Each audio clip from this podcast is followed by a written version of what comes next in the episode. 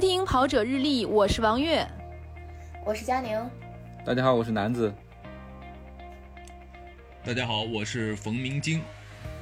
哎，今天我们的节目请来了一位嘉宾，青年演员冯明晶。前一阵儿呢，有一部比较火的电视剧《陈情令》，在里面饰演一位冷面杀手温竹流。此外呢，也在很多部电视剧里，大约打了有五六年的鬼子，拍了不少抗战剧，比如《东风破》里的孙来福，《学生兵》里的秦大仓，《炮神》里的王铁头，还有《生死连》中的顺子等等，听名字就都是抗战剧，还主演了一部在抗日英雄，是吧？还主演了一部在泰国播的很火的电视剧《VIP 健身房》，大家听他主演的这些戏的名字。又是健身房，又打鬼子，嗯，身体特别好，身材也特别好。平时喜欢泡在健身房，偶尔也跑跑步。那老冯先来说一说自己的健身习惯吧。呃，说健身习惯之前，我想先纠正一下啊，不是青年了，这个 中年。可能因为出道比较早，是不是？这个高中毕业就去拍戏哈。是吧？这个年龄也三十六七了，也不敢说自己是青年了。我要说自己是青年，让其他人怎么办呢？这反正你要说到你 生活习惯，就像老大爷了。嗯，根据这联合国定义，应该还是青年吧？哦，对，六十岁之前都是青年，是吧？哎，对对对，青年演员冯明晶，接着说 没毛病。行吧，行吧，我我觉得，呃，我在联合国这个标准里，我算青年，但我在咱国家，我我算中年吧，但不算油腻，嗯啊，不算不是不算油腻的中年啊，不算油腻啊，不算老腊肉，算算那个小咸肉，咸啊，不是鲜，听清楚，咸啊，就老出汗呗，是不是？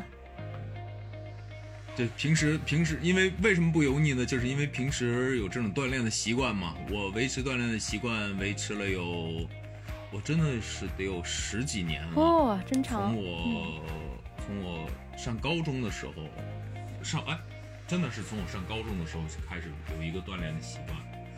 这是怎么来的呢？这得从我初中时候说起。我小时候很胖，初中啊，为了学表演。然后，为什么为了学表演呢？因为学习不好嘛，所以得学表演。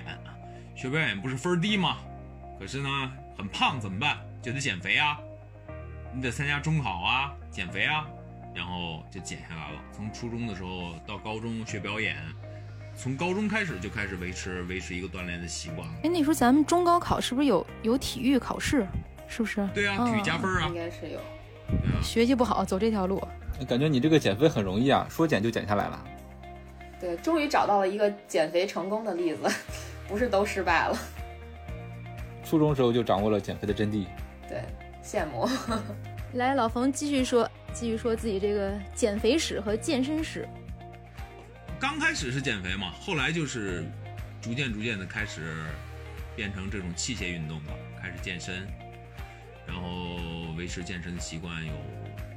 十几年，对，因为咱们这个是一个音频节目，就大家没有办法看到，看到时候能不能配一张这个老冯的照片啊？他是那种真的是穿衣显瘦，哎，对对对，脱脱衣有肉，这个胸肌啊、腹肌啊练的都很好。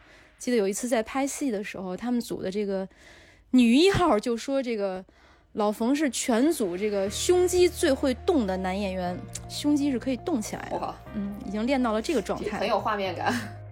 此处应该有动图啊。因为知道这个老冯平时呢，他就有坚持锻炼的习惯，所以从去年开始，二零一九年，我就开始撺掇他跑一场马拉松。说起来惭愧呀。我呢是一直有心想去参加马拉松，可是呢就是 一直没有跑成。嗯，我我一九年王月撺掇我跑那场马拉松啊，我还记得就是当时是河间马拉松嘛，已经报了名了。对。然后我是因为我是我算了算，我肯定是去不了横店拍的那个时候，因为我可能我觉得我可能要二十号以后吧，二十号以后，反正一有事儿你就要拍戏，才能，对对对，才能去横店。对，哎，然后然后结果刚好就说，哎，那我就准备准备就去了吧，然后就准提前两三天就准备去跑这个马拉松了。嗯，结果第二天就给我拉到横店去了，就比赛当天去拍戏了，没跑成。就是这么巧。对，所以我跟我就是我跟所有的人都说，这个我们这行啊是一个特别不稳定的一个职业啊，就是说你跟我约什么事情，嗯不要约这个不靠谱啊对对对对对对，呃，常年的不靠谱，对，你就约个今天、明天以后，基本上都可以确定。但但是老冯还算靠谱啊，为了兑现自己的承诺，虽然当时没有去成河间，被拉到了横店儿，但是当天为了兑现承诺，是吧？打开手机对，跑了一场，二十号当天呢，新闻说河间马拉松开跑了嘛，然后我当时在横店，正好也是在预备期，没有没有拍那天，那我说我也跑一个吧，但心里还挺虚的，我说实话，因为我没跑过，因为我嗯报的、我在河间报的是半程马拉松嘛，我没有跑过那么长的距离。哎呀，我我说实话，我平时就就是王月撺掇我那个那段时间，我就嗯，在跑步机上，但也没跑那么远，是不是？半程马拉松二十多公里，然后还是只是只只是跑最远最远跑了十、最远最远在跑跑步机上是跑了是十公里，然后但是我没跑过这个二十多公里的这种，后来一咬牙一跺脚跑吧，后来我我用的是华华为手机嘛，我还当时给自己记了一下就开始跑，整个过程跑下来我好像是用了是两个半小时吧，哎哎是差不多两个半小时，跑了有二十二公里，比二十一公里还多一点，二十二公里半。小时。呃嗯，但是我要解释一下啊，我为啥 也不是我跑真的跑那么慢，因为我头一次跑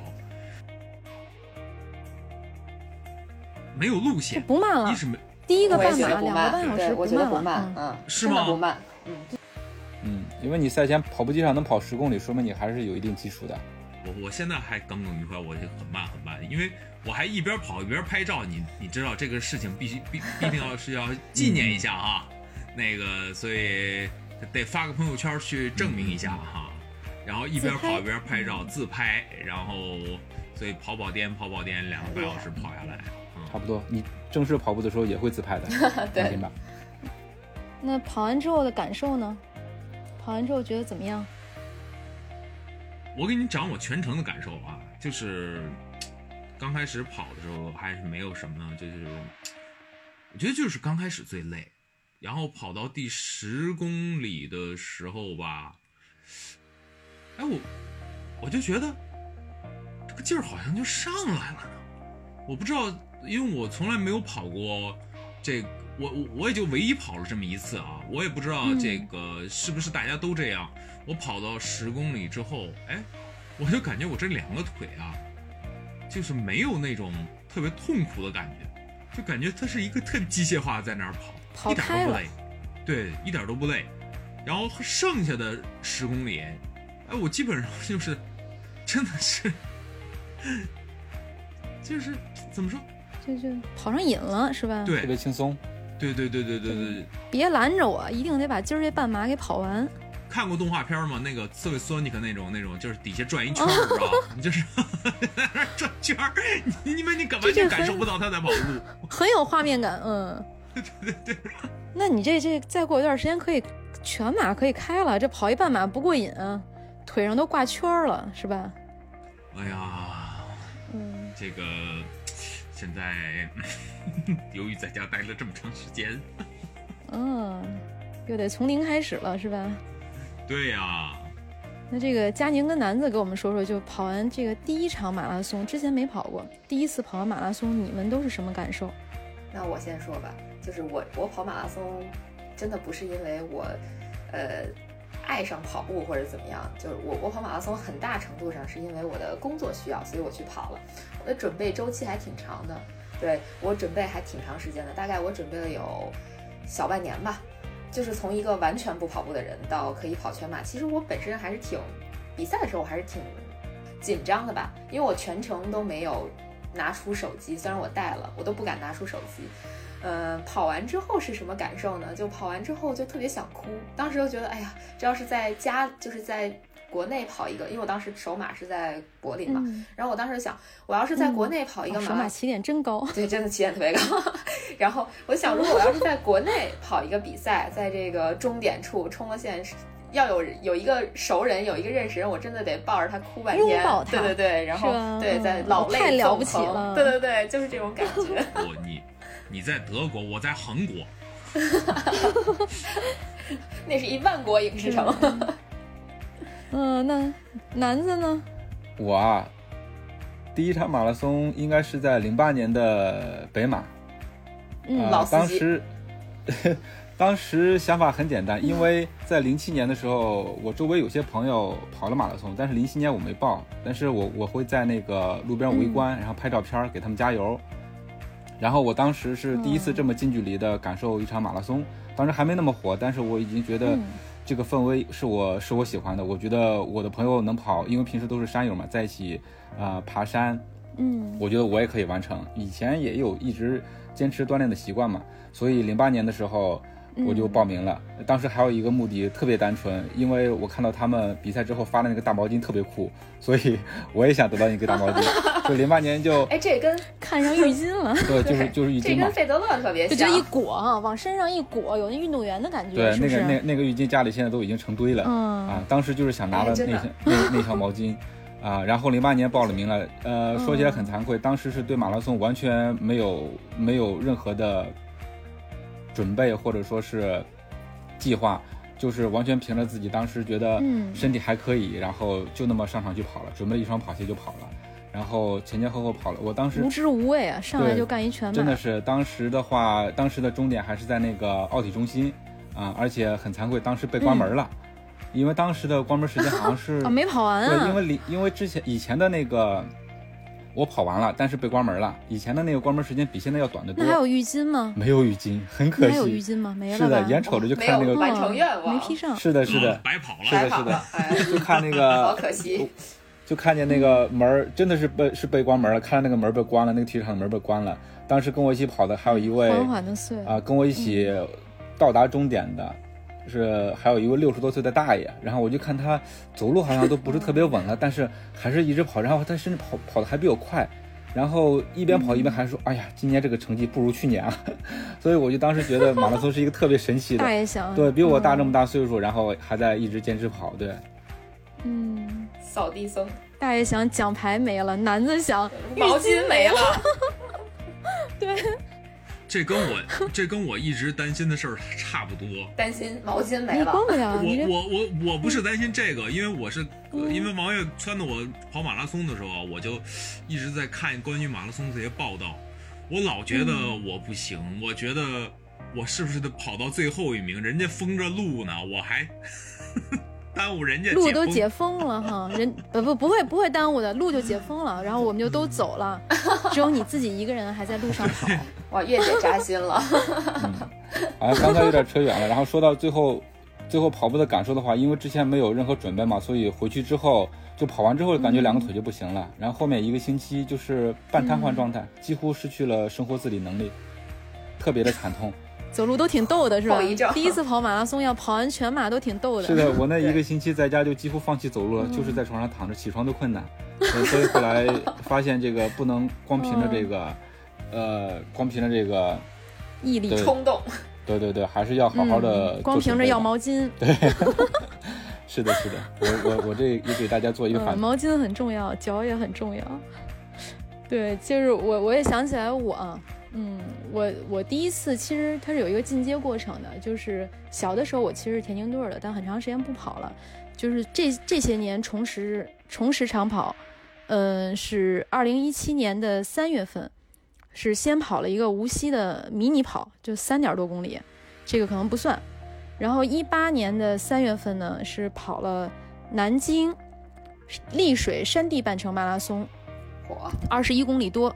嗯，这是第一场半程啊，就是，哎，山地还是挺挺虐的，对，非常非常虐。就所以老冯你一点都不慢，这我第一场半程马拉松跑了将近三个小时才回来，都路上都遇到关门兔了。你是山地马拉松不是吗？对，对，前五公里上山下山上山下山。相当。然后第一个全马呢，对，就是在这个二零一八年的北马秋季，等于当年春天跑了第一个半程，秋天就跑了第一个全程。这个当时第一次全马应该跑了有五个多小时，嗯嗯，拿着毛巾了。那叶姐，咱们俩差不多呀。但跑完之后，这个我是什么感受呢？就是我之前不是咱们节目有一个第四人，就是我爸嘛。嗯我以前在终点或者在路上等他的时候啊，我真是包括一七年的这个北马，我在终点等他，人家三个小时回来，我在终点就觉得怎么还不回来啊？这比赛有这么难吗？不能跑快点儿吗？就真的我在终点等的时候，人三个小时回来，我一直在想这些问题。然后等我自己一八年跑这次的时候，我就想，哎呀，真难呀！就尤其是到最后那几公里，我不想跑了，哎，什么时候到啊？就是哇，四十公里，四十一公里，哇，四十二公里怎么还没到啊？最后这怎么这么长啊？就是这种感受，就特别艰难，就就会体会到，对，就再也没有之前那个就是有这么难吗？就包括别人到终点，然后觉得怎么这么慢啊？就体会了马拉松的不容易。拐来拐去的，没错。嗯，对。那咱们现在再说说，就是为什么要跑？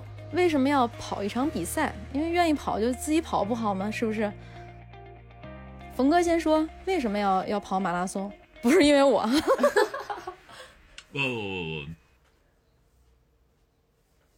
不，呃，首先它可以让自己的身材变好，嗯可以增加自己的耐力。嗯，然后呢，我是这样，我是我测了一个这个啥，我测了一个基因，嗯基因不是有一个那个快肌跟慢肌吗？耐力活动应该是快肌少慢肌多吗？嗯，对，对啊，我我是属于呢这个快慢肌一半儿一半儿又一半儿。嗯，嘿，全能哈、嗯对呀、那不是很好吗？呃，你你可以说是全能，也可以说是全不能啊，嗯，均衡嘛，对吧？嗯，然后我我就琢磨着，那我就再开发一下我另一半吧，因为我常年的都是去健身房，我很少去跑步。然后嗯，那我就跑跑步吧。这个东西也没健身房的限制条件，关键也没那么大的限制条件，非得去健身。这跑下来感觉还不错。嗯是吧？这上瘾了，估计还得再报。呃，嗨，哎再报这个事儿，回头慢慢跟你们说呀。嗨，好啊，泪都出来了。有第一次一定会有第二次的，我觉得就是这么一个过程。因为就像我这种，不是说因为爱跑步而去跑马拉松的人都会上瘾。那我相信，好像很多人都还是会跑完第一次之后，继续就感受到的那种怎么说，就是那种成就感啊，包括那种气氛呀，后续还是会接着跑的。嗯，说回什么为什么要跑吧，我觉得就是我看过一些评论或者说一些文章有讲说，你这个人的一生中呢，可能你这个呃必做这个必做的事情清单里有一件就是一定要跑一场马拉松，不管你是不是热爱跑步，是不是呃会怎么说呢？呃，是不是跑完这场之后还会接着跑？但是一定要跑一次，就体验一下，因为感觉马拉松应该是清单跟你说跑你就跑呀，对，这这不是比较 文艺青年里这太好骗了比较流行吗？关键就是啊，文艺文艺青年，嗯，对，就是觉得好像，嗯，跑马拉松这个事儿，是不是我们普通人在日常生活中能够接触到的，就最容易实现的一种极限运动？我感觉可能是因为听起来它的这个成本，包括入门，都不是那么的难，就是可能。呃，我就简单来说，跑步嘛，大家一说跑步，肯定第一反应就是跑步没有什么成本呀，有双鞋不就可以了吗？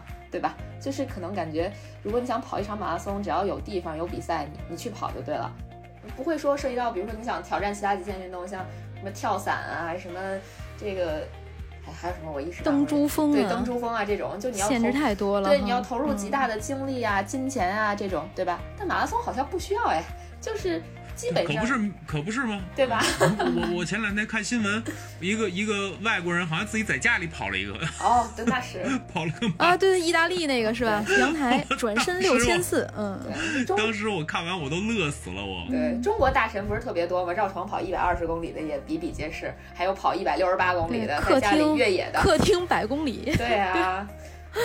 所以就说成本比较低，哪儿都能。跑，嗯，这可能是就我觉得大部分人可能会有这种心态，因为我接触过很多人啊，就是比如说大家要跑那个名古屋女子马拉松，很多人就是从来没有跑过马拉松，就是听说这名古屋女子马拉松最后会给你发一个 Tiffany，就跟男子那个那个想法，就为那项链儿吧，那个项链儿，我得去，是不是对我人生嗯可能、对就这一场比赛，就这一场。这个嗯女子马，我的目的呢就是完成两件事儿：第一，跑完一场马拉松；第二，拿那个 Tiffany 的项链儿。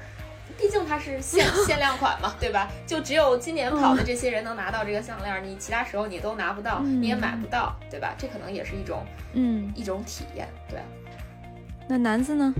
男子当时刚才说了哈，就在路边看着看着，然后自己就对对，所以所以我跑步的这个目的一开始也很单纯嘛，嗯就是为了毛巾。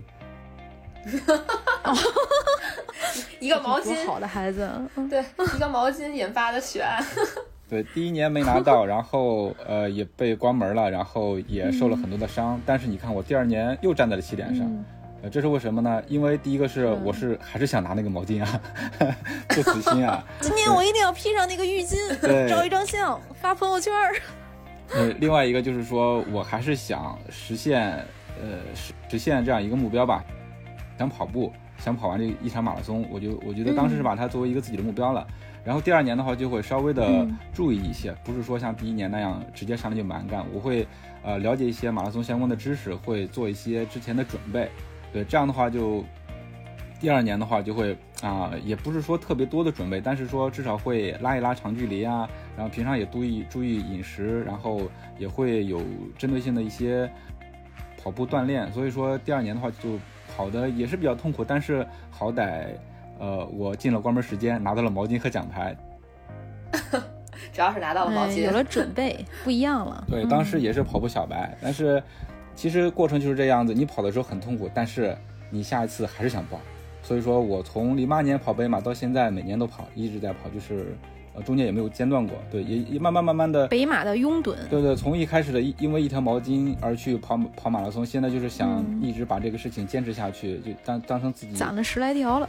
对，攒了十来条了，衣服十来件，奖牌也是十来个，对，然后慢慢慢慢的，呃，跑北马成了每年的一个习惯，然后慢慢慢慢的也有也也会想着去呃去其他地方跑一跑，因为我觉得跑步也就当旅游了嘛，当给自己一个机会，带上家人也好，跟朋友一起也好，去另外的城市去体验体验，尤其是你可以通过跑步这种方式来游览这个城市，所以我觉得这种经历和体验是感觉还是不一样的。对，好像很多跑友都是这样的。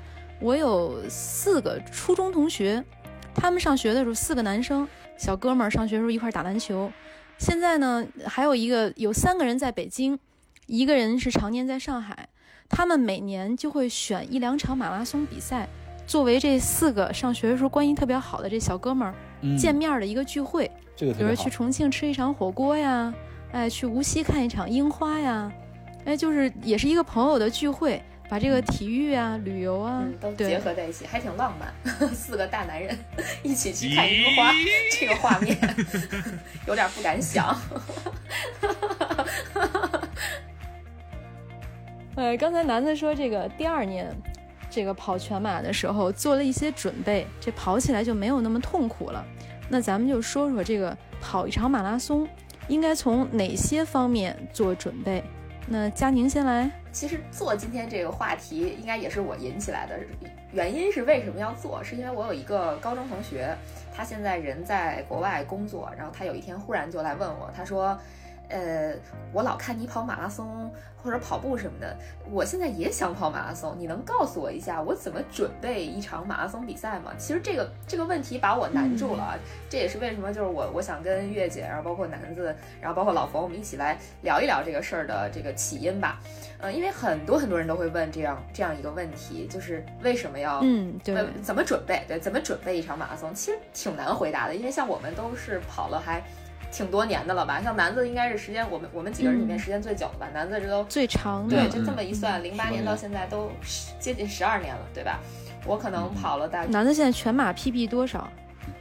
很惭愧，我是一个不没严肃跑没关系者，，没关系，呃，三五五，嗯，哎哎哎，那我代表我代表一个小白，我我来我来我来问一下啊，我来问一下嗯我的疑惑的。哎，对对，那老婆来嗯，对，因为我是小白嘛，因为我当时准备跑那个跑河马之前，我就是我只在跑步机上跑过十公里，嗯，心里没底，一是心里没底吧，二是你关于这个跑步之前，就是跑马拉松之前，到底应不应该我自己先跑一个这个二十多公里？比如说我报的半马吧，我到底应不应该自己先跑一个二十多公里，再去参加这个马拉松？还有就是跑步之前，我应该是休息呢，我还是应该继续训练去跑步？嗯，这是一个。这个关于这个跑步之前的这个训练，就是在你准备一场马拉松比赛之前，其实，呃，我我们讲，不管是一个半马还是全马，其实你可以不一定先跑到这个量了。比如你准备一个全马，全马的这个里程是四十二点一九五公里，但是你赛前的跑量，你也不能每天只跑五公里，你就去跑一个全马，那你最大的跑量应该是要跑到三十公里，你才能去参加一场全马的比赛。你是说的是多长时间之内吗？还是就是不是，是就是在你赛在赛前，那肯定是一次的。一次对，哦，你你你不赛前是多赛天赛前几天呢？比如说、对就是，我我一个一个回答你这个问题啊，就是说我要跑一场全马四十二公里，那我至少有能一次跑完三十公里的经历。你不能一次我连十公里跑完我还喘呢，我就要去报一个全程马拉松的比赛。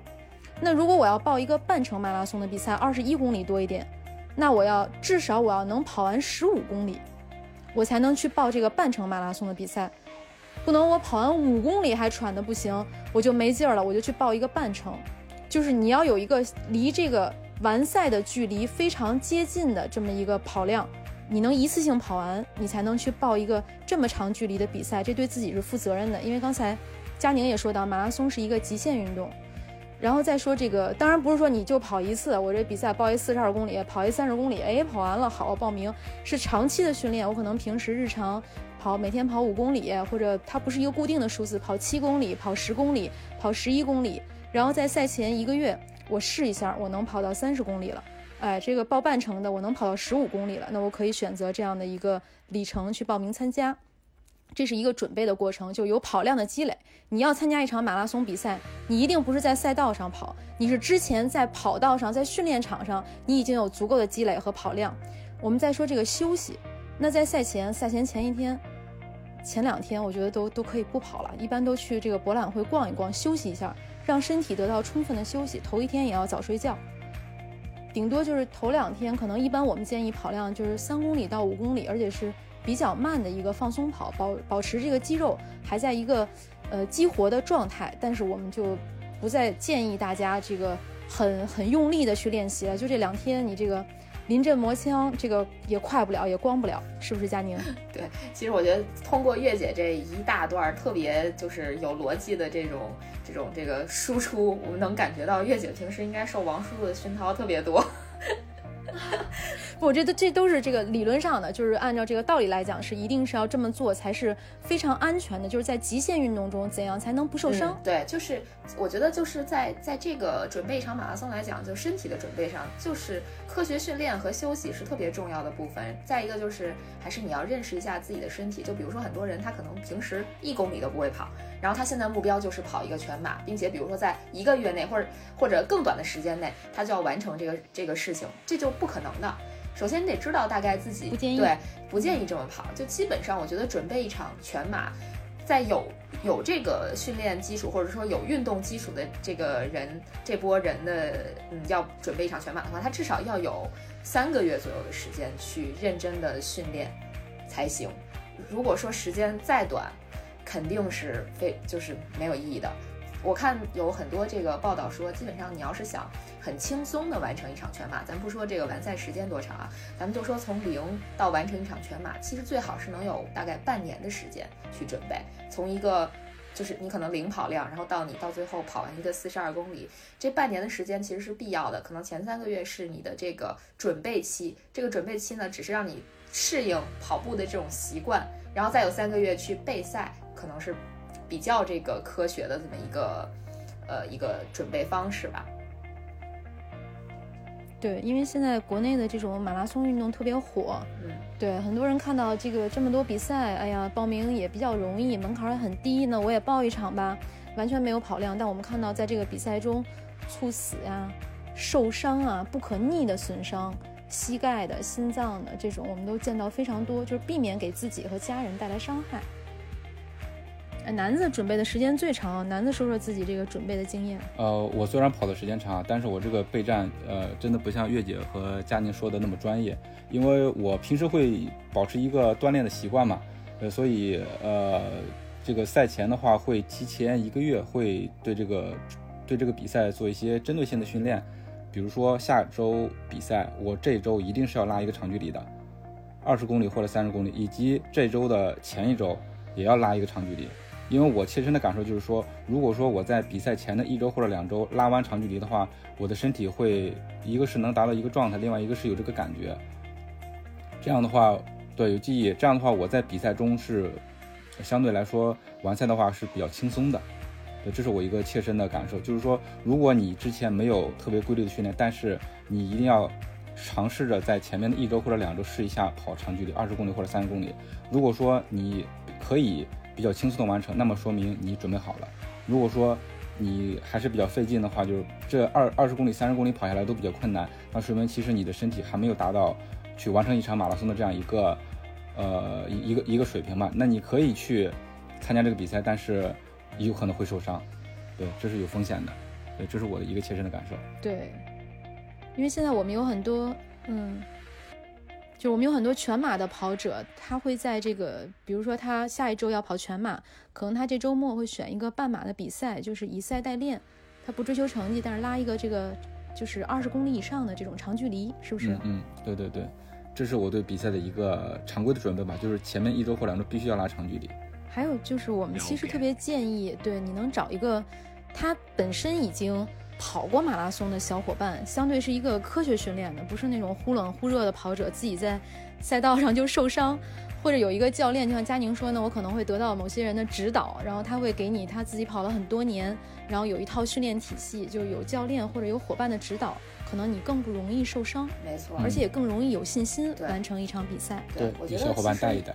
对，有小伙伴还是挺好的，因为有一句话不是说嘛，说这个一个人可以跑得更快，但一群人可以跑得更远，就看你，你这个怎么说呢？就说你的目标是什么？如果你就是一个平时喜欢独处、喜欢自己去跑的人，那你可以去通过，比如说关注一些什么微信公众号啊、抖音呐，或者微博上的这些大 V，就是这个跑圈儿这些大 V，包括去浏览各种跑步方面的杂志，去丰富自己的这个训练体系，就。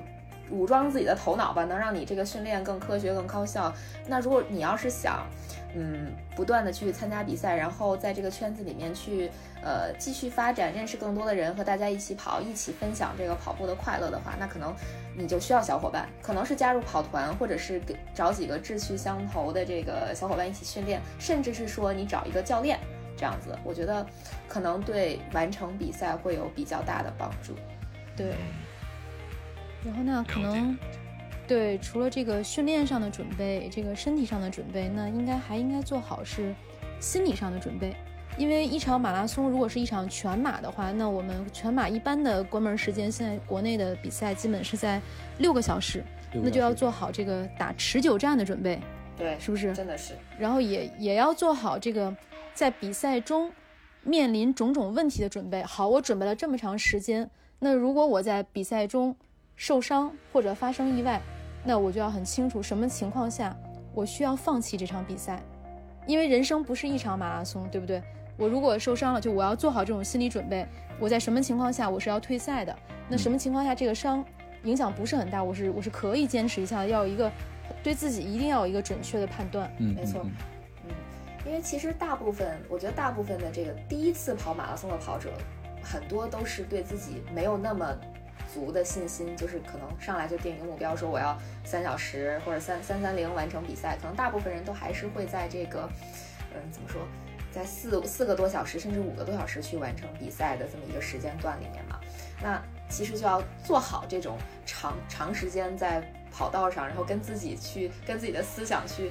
做这个对抗的准备，因为像我跟月姐，我们俩应该都是差不多五个多小时才完赛的。我不知道月姐有没有这种感觉，就是我当时跑我的首马的时候，我真的前面都特别特别紧张，我特别害怕自己被关门，所以我大概到二十七八公里的时候，就前面二十七八公里，我的那个感受就是我特别想上厕所，但是我不敢去，因为我害怕我一旦去了厕所，怕耽误时间。一是怕耽误时间，二是怕我一旦去上了厕所，当我重新再回到这个跑道上的时候，我就跑不起来了。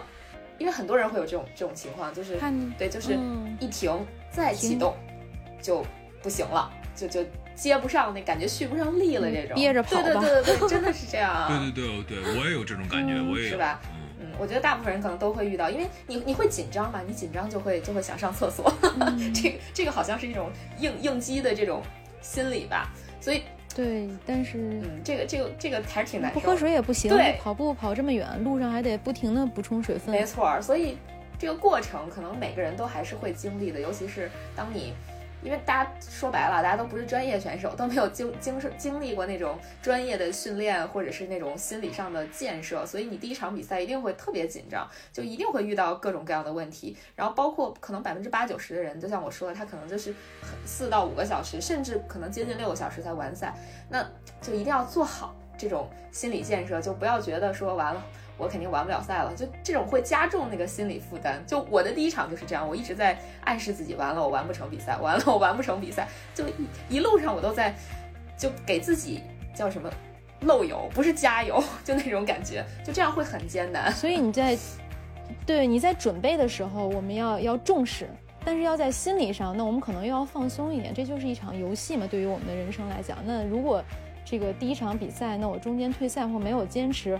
或者我跑得很慢，没拿到毛巾，怎么样呢？是不是第二年再跑吗？第二年再拿呀，毛巾有的是。嗯，对不对？第二年拿两条。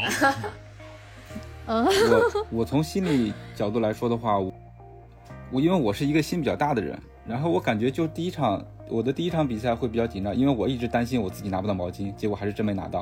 然后后面的话跑步，其实我就觉得，因为我们也不是专业运动员，也不追求成绩，所以我的心理总体上还是比较放松的。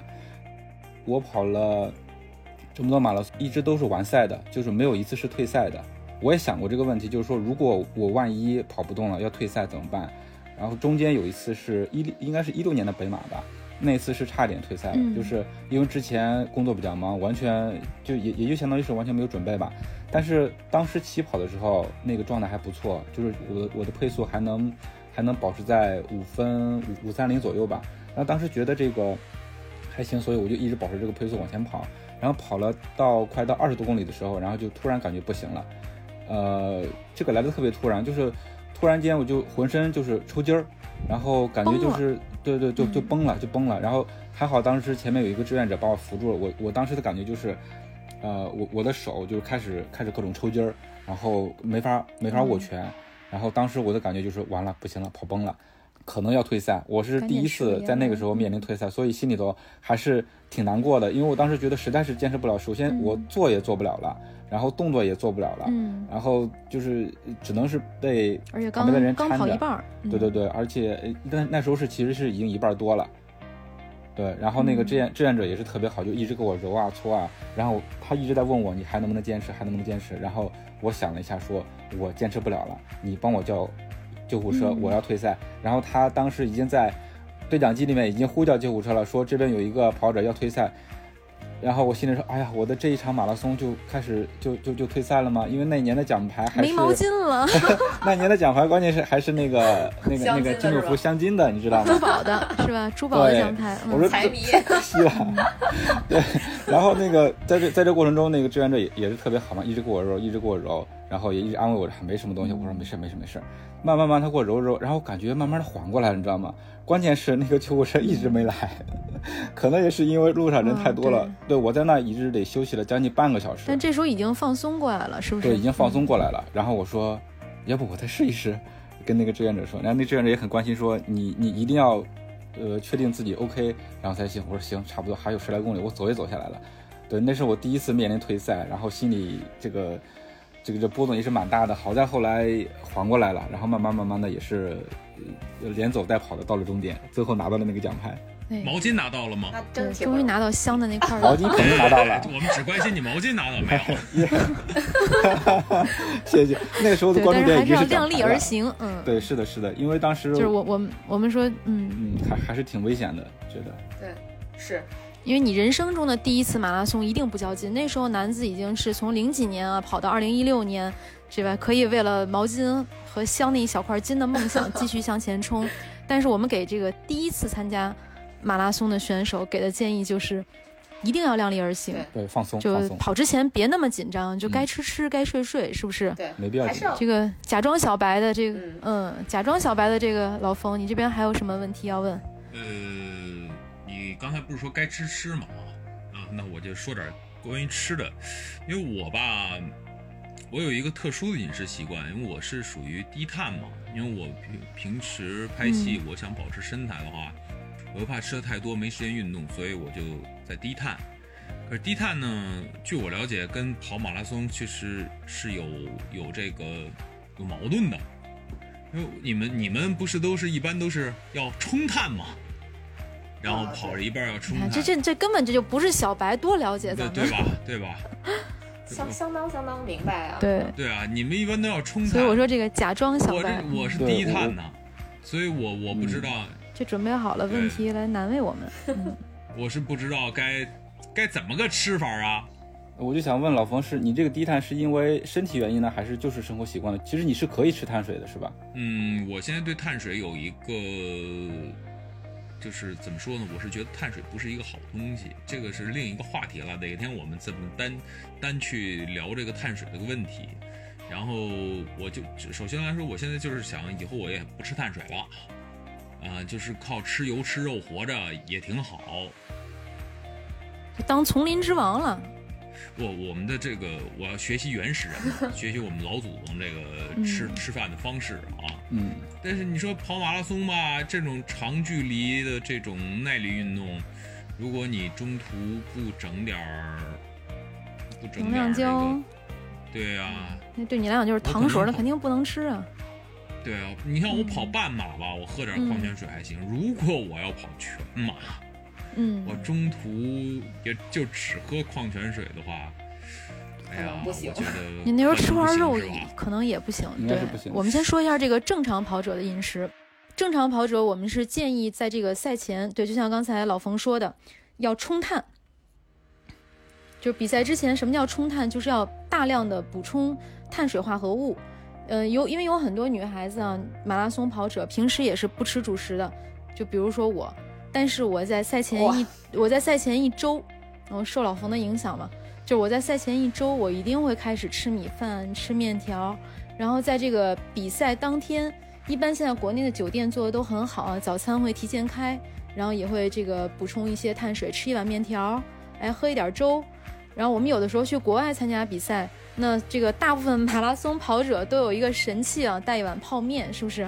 在比赛前，南子和佳宁是也是这样的，对不对？就赛前一周到比赛当天，我们一定会大量的冲碳，因为你补充蛋白质、吃肉啊、吃鸡蛋，就营养，我们应该是在更更前。冲碳之前，我们要完成身体的这种营养补充，但是在赛前基本上就是一个冲碳的过程。然后在马拉松比赛当天，那我们饮水除了要补充这个矿泉水、纯净水，那我们可能还是要补充这个能量胶。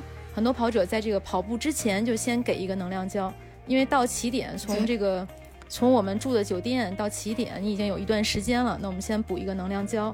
然后很多人的习惯，有的人是十公里补一个，有的人是十五公里，就在路上马拉松一个全程马拉松路上，可能多的跑者我知道，咱们有一个朋友李一楠，他一个马拉松可能会吃掉，包括谭杰老师吃掉七条能量胶，是不是？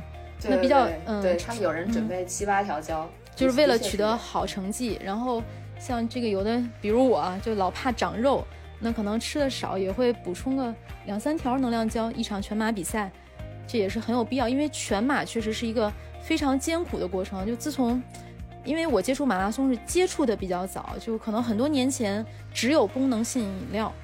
就是在这个十十几年前，对，但是它也也是要补充这种对功能性饮料。然后现在有了能量胶，这真是个好东西。我这个尤其是开始吃能量胶以后，我就觉得这个，反正你要吃的很恰当，它会减轻你的疲劳感。所以我们建议，就像像老冯这种，比如说生酮跑者或者低碳跑者，那因为你的身体在一场比赛中，你要经历一个非常大的消耗。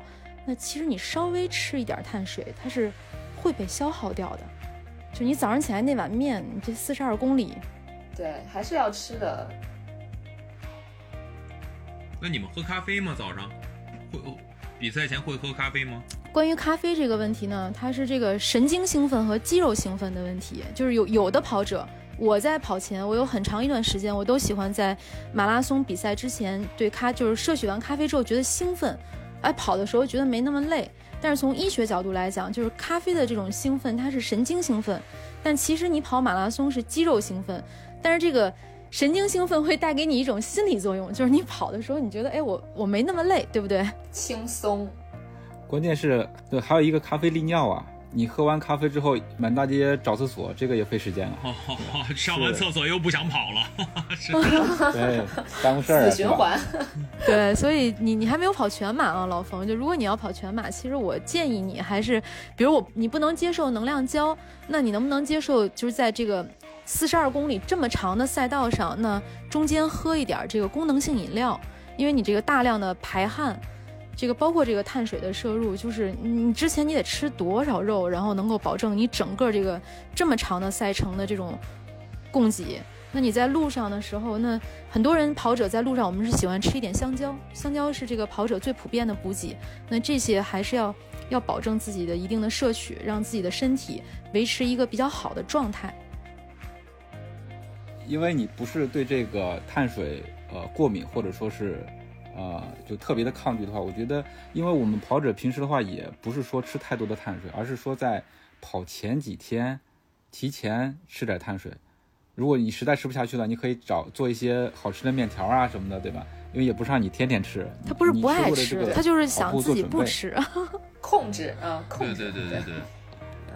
嗯嗯，为了取得好成绩，可以建议你吃一点。嗯，反正我的经验就是说。在关于吃碳水这个问题上，因为我也是想减肥，我平时也尽量少的去吃碳水，但是在比赛前一天，一般我都还是会吃的，因为不吃会有比较严重的后果。第一个就你能量肯定是供给不上，然后再一个很有可能会遇遭遇低血糖，就是我是有真实体验的，就是。不是不是马拉松比赛期间，是去年夏天，我有一直在夏天一直在训练，然后就想你去年的这个国际马拉松跑一个好成绩嘛，所以我有夏训。我夏训的时候，有的时候我就早上周末会去跑长距离，然后跑长距离之前呢，早上我就想不吃早餐，因为我心想不吃早餐的话，是不是这个减肥效果会更好啊？于是我就有好几回都是没吃，但是好就是有一回就直接跑到大概可能十七八公里的时候。我就觉得天旋地转，马上就要晕倒，我就跑到了低血糖，多危险！对，非非非常危险。所以就是基本上你要跑长距离或者是跑马拉松比赛，一定得补这个碳水，就是指赛前一天以及比赛当天的早上就该吃还是得吃，因为你一场马拉松消耗太大了，你吃那些碳水一定会被消耗掉的。而且比赛中一旦有这种就是你觉得身体有不舒服的信号，如果很大程度上是因为你没吃，没吃什么。就是能量，没有什么能量。如果你在赛道上有充分的补给，我有有的时候，因为像咱们那种不是特别追求速度的跑者，你相反会觉得整个比赛很轻松。你在这个补给站稍微吃一点东西，它也是一种放松。而且老冯，你主要是对你没跑那么长，真的，你你跑到三十多公里的时候，那人都饿得不行啊，什么碳水啊、饼干啊、香蕉啊，真的，我我就。体会到那种往嘴里塞的感觉，就能跑步的时候，杏干儿就往嘴里一塞，走吧。那时候不会想那么多，嗯。那时候觉得参加的不是马拉松，是流水席。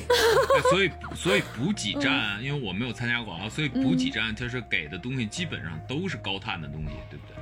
糖啊，也不是啊，就是对，因因为它基本上说，如果是对都有有盐啊，有糖，然后呃。其实标配应该是只有水和能量饮，只有水就可以了。好像能量饮料都不是标配，就是按照这个这个当然这是专业专业办赛的那些规章制度。我听说就是水是必须的，但是其他的补给都属于嗯是附加选项。呃，现在大部分应该都还是会提供能量饮料吧，然后有些还会提供什么嗯能量，对能能能量对，胶国内的啊比赛都有能量胶。嗯对，然后盐丸儿这些类似的。对香蕉如果是去日本参，对香蕉，然后如果去日本参加比赛的话，哇，那补给简直丰盛的要死。现在国内的补给现在也是很很有区域化的，比如现在厦门马拉松哎有当地特色的面线糊，啊、然后这个嗯哈尔滨马拉松有红肠吃，就很很特色不。是还有东北大哎，板吗？我决定参加哈尔滨马拉松。喝着格瓦斯，举着红肠，老冯之前没跑的河间马拉松，听说还有驴肉火烧。对，有驴火，对，是吧我也听说了。嗯，这多遗人。生一大憾事啊！我没我跑，我我我我都想好，我跑下来之后给自己取一什么名字了。取的名字叫河马先生。哎，这收广告费了，这是。没有广告费啊。行，这哪是跑步啊？这整个一聚餐啊！对，那老这老冯，你这你低碳，这吃这个河间驴肉火烧的时候，把那个驴肉倒出来，焖子倒出来，那饼儿对，不吃，太麻烦了。给别人吃。咱们接着说啊，接着说，那这个刚才我们说了这个身体准备、心理准备，然后这个以及赛比赛之前这应该怎么吃，这还有很多这个准备跑马拉松的人，就准备跑步的人也会过来问我，就是那我要参加一场比赛，哎，我应该穿什么呀？我买什么鞋呀？穿什么衣服啊？我穿半袖还是穿跨栏背心儿啊？穿长裤那种紧身裤还是穿短裤啊？这个跑这么长，我鞋怎么选呀？袜子怎么选呀？这个佳宁和楠子在这方面都比较有经验，来给我们介绍一下。其实我我在装备的选择上，我觉得我是经历了一个呃化繁就简的这么一个过程。就是我之前呢，就是什么都想要，什么什么装备都想试试，然后就是听说大家什么什么好，然后就赶紧去买一个。就我那时候都穿了什么去比赛了？对 对，训练很一般，但是就嗯心想这个、这个叫什么“工欲善其事，必先利其器”嘛，就一定要先把装备都买二十套衣服吧，但至对对，但是对至少就你得有嘛。所以我那时候就是基本上大家说，呃，你得有什么顶级的跑鞋，什么嗯墨镜，买什么这个这个这个小腿套，买买买，对，各种嗯买。然后就是我那个时候，我感觉我去参加一场马拉松比赛，我身上的装备大概可能能能得有十几二十件儿吧。然后现在想想，对，好沉啊，真的好沉啊！帽子买几，乎就什么都是买买买，嗯，对，就真的是把自己武装到牙齿了，就快。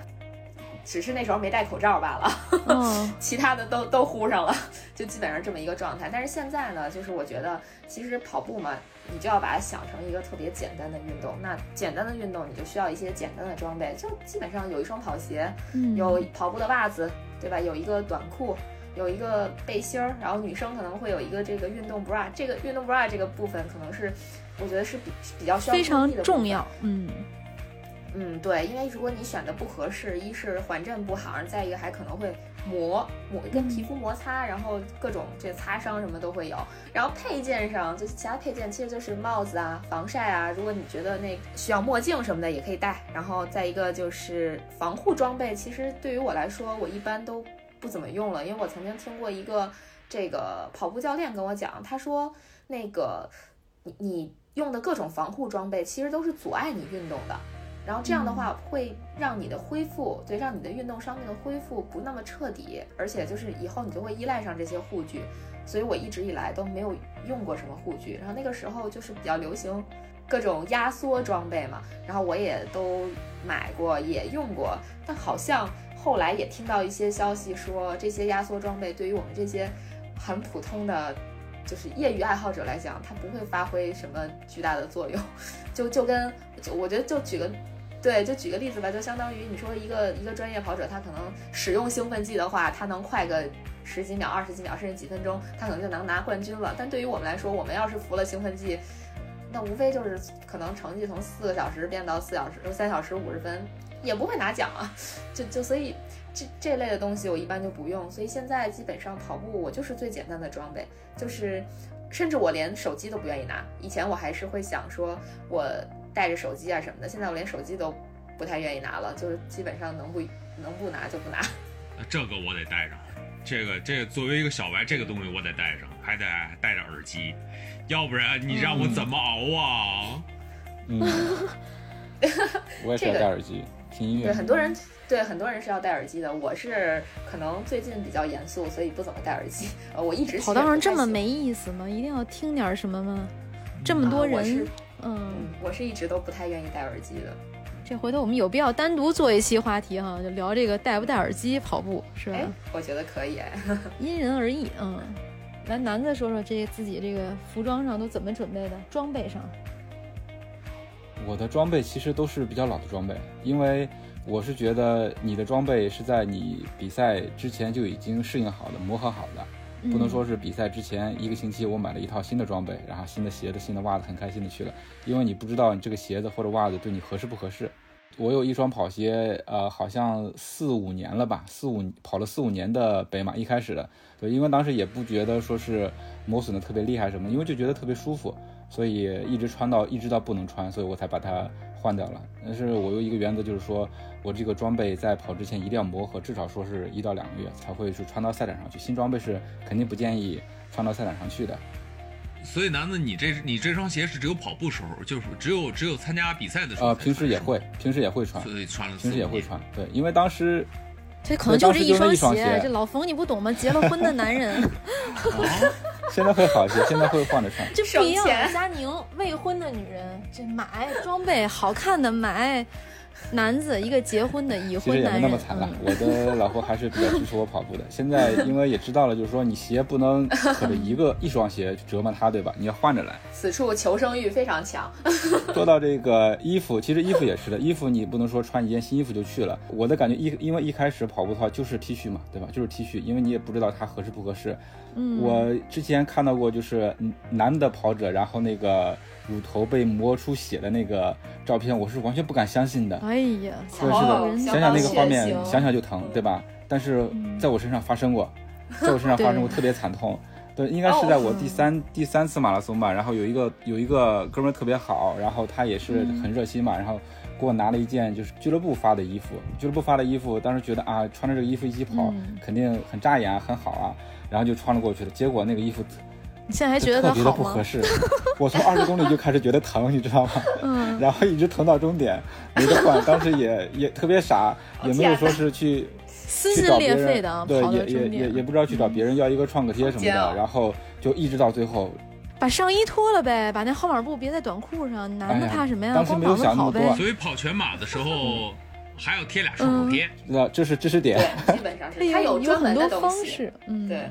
对，知识点，它叫乳贴。是的，是的，因为防止磨嘛。呃，然后后来我就知道了这个特别惨痛的教训，尤其是你回去洗澡那一下，哎呀，实在是撕心裂肺的疼啊。哎，这才是咸肉呢，被腌过的肉。嗯，天哪！我能想象到那对，专门研究了一下，就是什么样的衣服会不磨。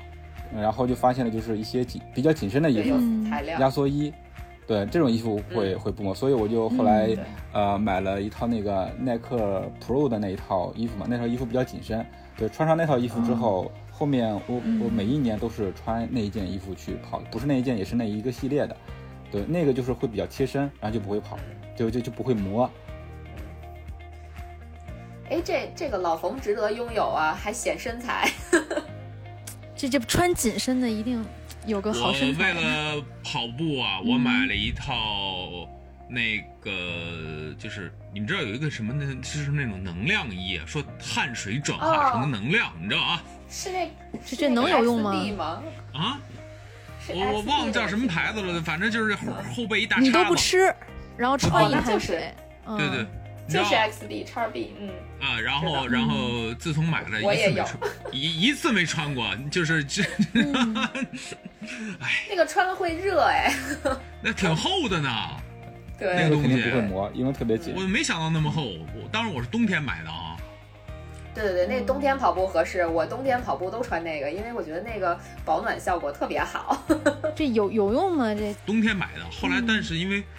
我冬天感觉那个玩意儿吧有点薄，你知道吧？真的是有点薄啊！这这它多抗冻，多冷啊！这然后你去哪儿拍戏了？哈尔滨？就是还是横店呢。但是吧，嗯嗯，你我估计到夏天吧，那个东西穿不上了，太热了，嗯因为很很厚啊。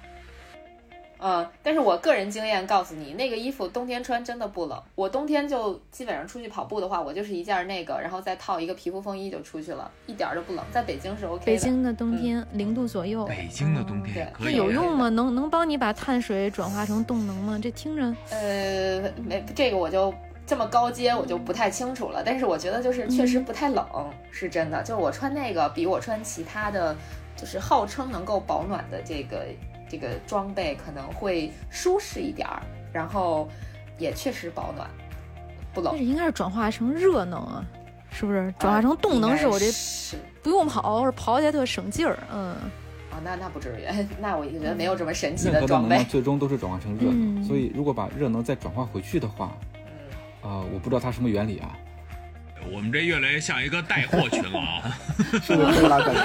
但是其实有很多的这个对跑步大神，他到最后，包括我们看马拉松，最后每一场比赛跑在前面的那些人，其实他装备都是很简简单。单的。你看基普乔格，可能他对除了这个服装，他可能就是有一个习惯性的戴一个臂套，是吧？有很多这种马拉松的这个非常高端的选手呢，跑得很快的选手，他们不戴墨镜，甚至没有戴嗯帽子的没有习惯。帽子，没错，对，对，他就是一双舒适的跑鞋。嗯，都是累赘。对，就是他们也是因为我不会带手机嘛，那肯定不会。那 没没看到哪个马拉松冠军啊，戴个耳机，然后这个腰上别一个跑步腰包，啊，腰包里放个手机，对，啊然后一边这个时候跑，对，然后给给基普乔格打一电话说，哎，你跑几公里了？我待会儿追你去我看。见你的直播呢，啊，我二十五公里了。我看你直播呢，对嗯 对，你看他们什么都没有，所以我觉得可能最终啊，就是如果说你是一个呃最终想要追求自己个人成绩的这么一个选手，可能最后的这个归宿就是什么都不拿，然后就是一个背心儿、一个短裤、一双跑鞋，甚至可能有些人连手表都不戴，对吧？其实对就是你要把这个嗯，嗯所有的装备要提前在比，不要说这个衣服买来以后就这样搁着，哎，比赛的时候我要穿新的，提前像南子刚才说的，提前试一下衣服磨不对对对，磨呀？磨合一下。对如果嗯尤其是对，如果磨的话，哎，还有他就是很多跑者习惯带一个凡士林在身上抹啊一下，对对对，哎其实还是有用的。嗯，对，就是这个，其实准备很简单，就是一双跑鞋，一套装备，其实就可以参加一场马拉松比赛。一双跑鞋，两个乳贴就可以跑步了。你值得拥有。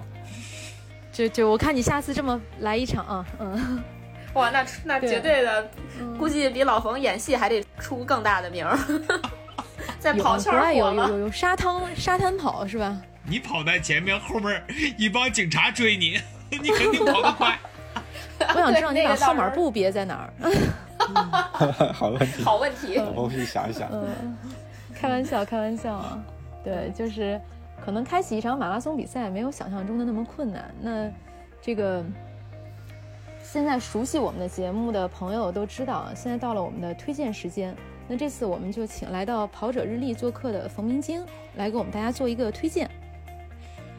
嗯，我推荐个纪录片吧，叫《碳水真面目》，大家可以看一看关于碳水的问题。它并不是完全把碳水否定，而是告诉你碳水都分什么，然后是该怎么吃，然后什么是好碳水。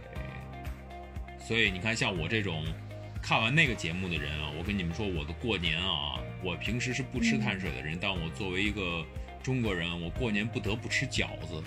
然后嗯我通过看那个节目，我饺子也吃戒了。啊，饺子，那你过年必须得吃啊。所以我看会被这个节爸爸妈妈打吧？吃饺子把馅儿吃了，皮儿留盘儿里，这这你妈能不打你吗？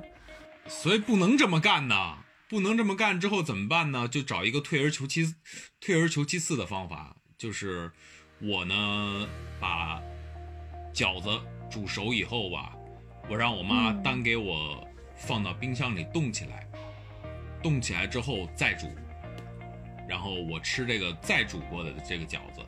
这个速冻饺，呃，煮过饺子再再冻，再煮，剩饺子呀。煮熟的剩饺子放到冰箱里冻起来，冻完起来之后再煮。这样呢，它的这个这个这个面啊，它就会就是我们平时吃的都是这种精细化的这种面啊，饺子这种升糖指数不是很高吗？